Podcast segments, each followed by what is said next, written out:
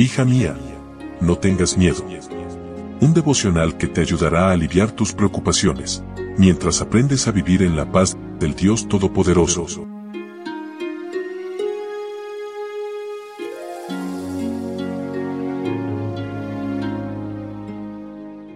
Hoy es martes 28 de noviembre y qué lindo poder comenzar nuestra mañana con un corazón dispuesto a conocer más de nuestro Dios y a escuchar el mensaje que Él tiene preparado para nosotras. Conociendo el temor del Señor es el título para hoy y nuestro texto bíblico se encuentra en 2 de Corintios capítulo 5 versículo 11.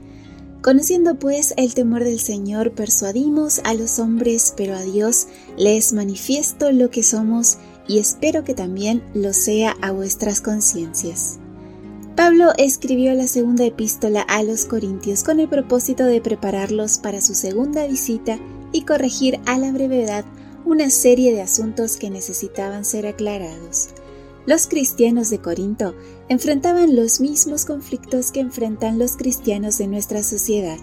Falsas doctrinas, ataques al liderazgo espiritual, conflictos personales, falta de generosidad, idolatría e inmoralidad.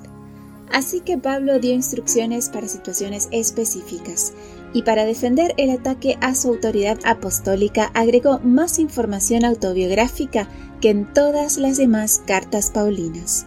La iglesia en Corinto era influenciada por la cultura griega.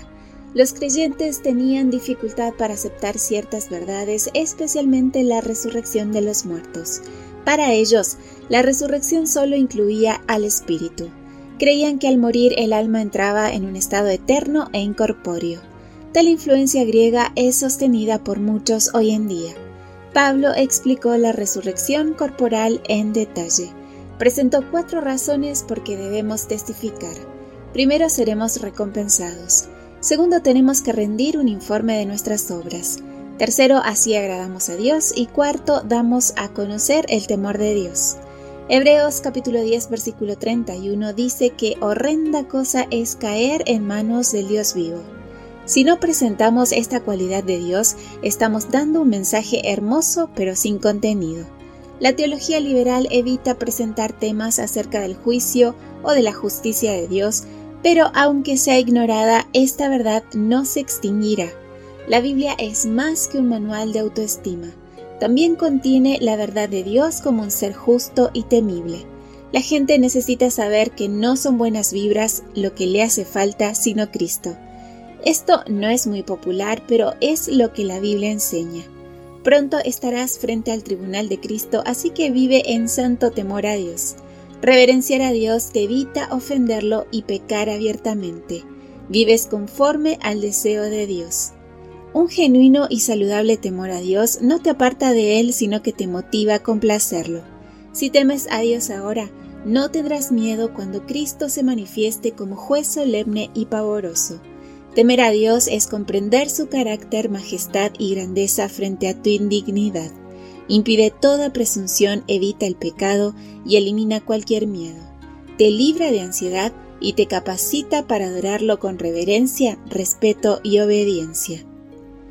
Que tengas un precioso día con Jesús. Gracias por tu compañía. Recuerda compartir estos audios, seguirnos en redes sociales y que mañana yo te espero aquí, primero Dios, en nuestro devocional para damas. Bendiciones. Gracias por acompañarnos. Te recordamos que nos encontramos en redes sociales. Estamos en Facebook, Twitter e Instagram como Ministerio Evangelike. También puedes visitar nuestro sitio web www.evangelike.com